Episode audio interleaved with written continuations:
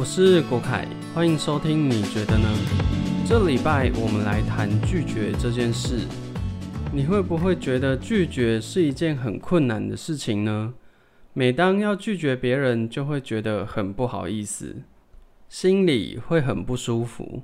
如果会，那你可能就是会被情绪绑架的高危险群，因为很难拒绝，所以当别人提出要求，就很可能在不愿意的情况下答应，答应了我们原本不想做的事情，反而影响到了我们本来要做的事。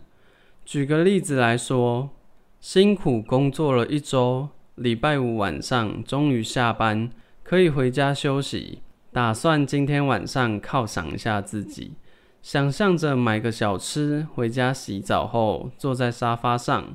看一直想看却没时间看的电影，就在收拾好东西准备回家时，突然同事问你：“今天晚上大家要去聚餐，要不要一起去？”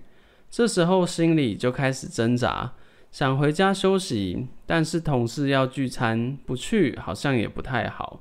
本来想拒绝，但同事说大家都会去，也希望你一起去。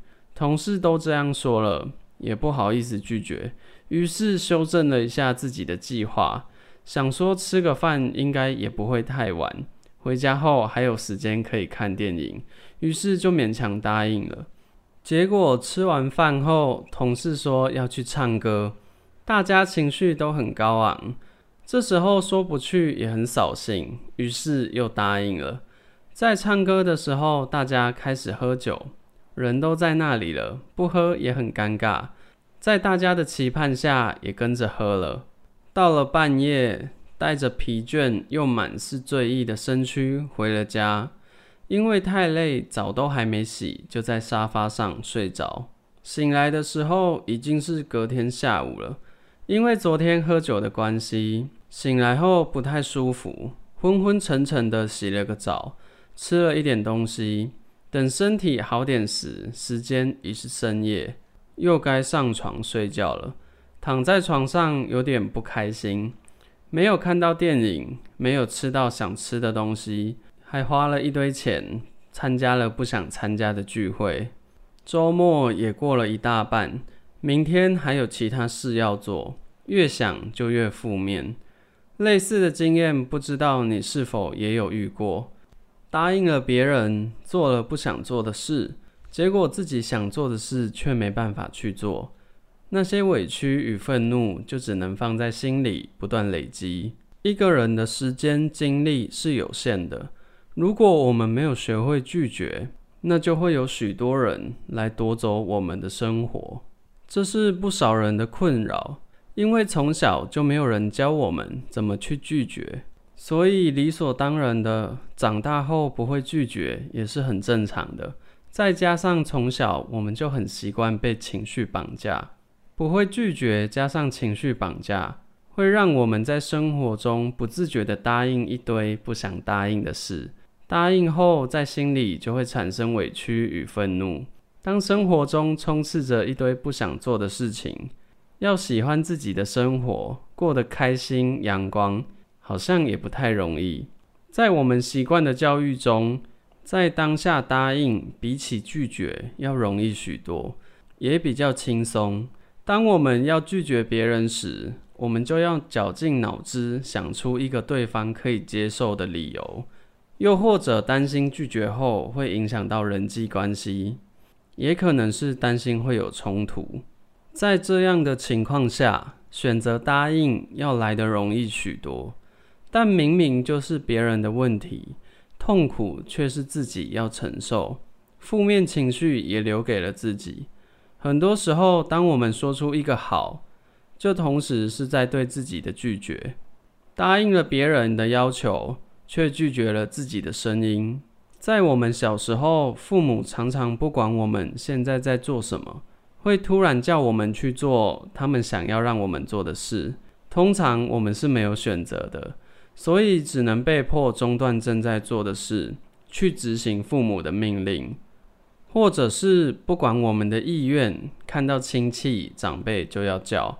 这让我们在不知不觉中培养了很难拒绝的性格，而且拒绝了通常不会有好的结果。除了很难拒绝以外，我们还会养成觉得自己在做的事情不重要的个性。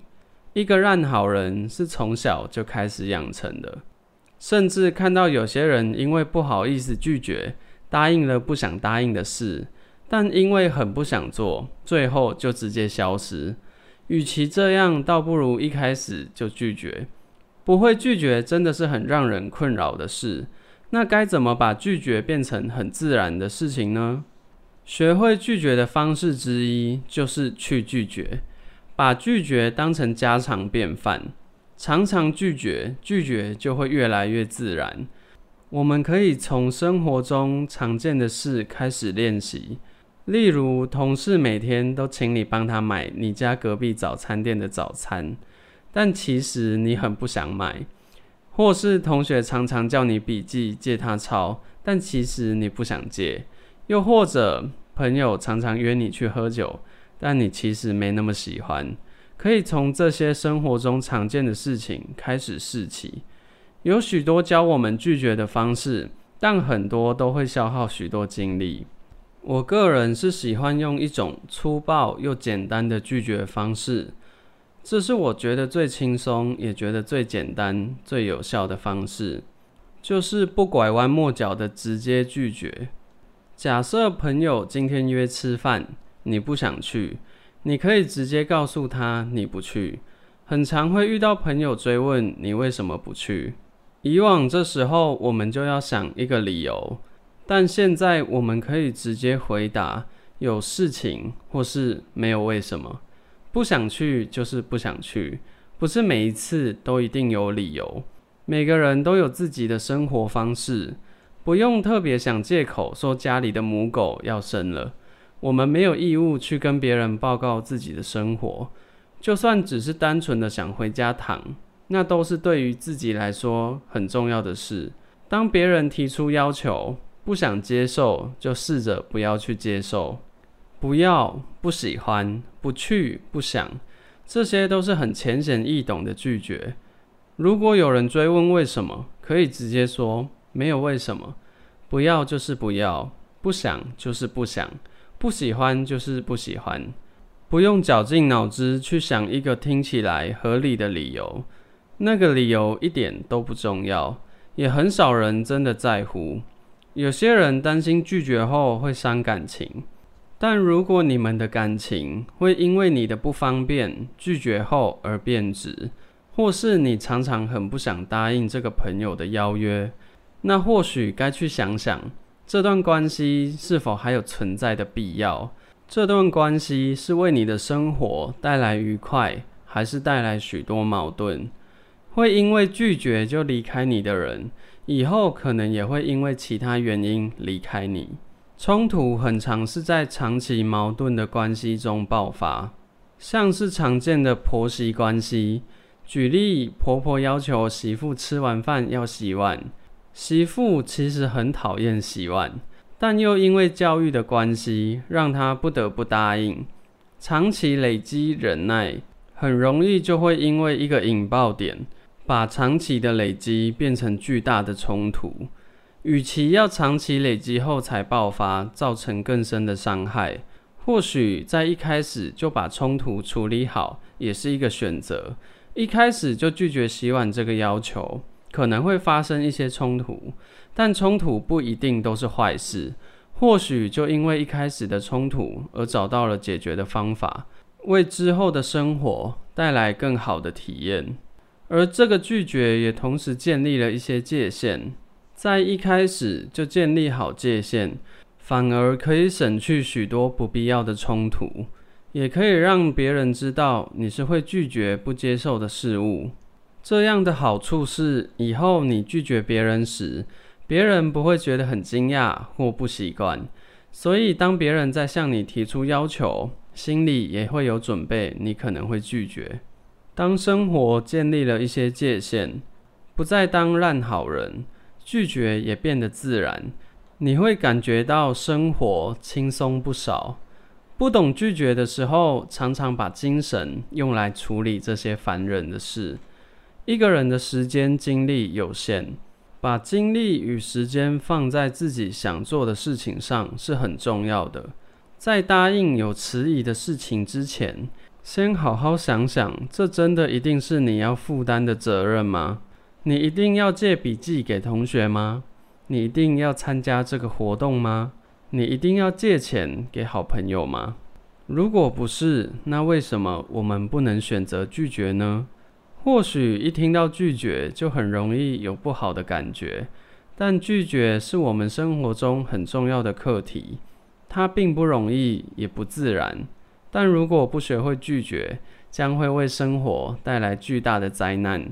拒绝是很值得深入探讨的一件事。试着开始去拒绝身旁不喜欢的事物吧。今天的分享就到这里。最后想问大家，你会因为拒绝别人而感到不好意思吗？答应了不想答应的事，对你的生活产生了什么样的影响？当你遇到很难拒绝的事，如果是你，你会怎么做？你觉得呢？这些问题没有标准答案，也不用跟任何人说。你可以遵从本心去回答，问问自己，仔细的去品尝、思考，找出自己才知道的答案。希望今天的分享也能让你沉浸其中。如果觉得对身边的人也会有所帮助，分享给他们。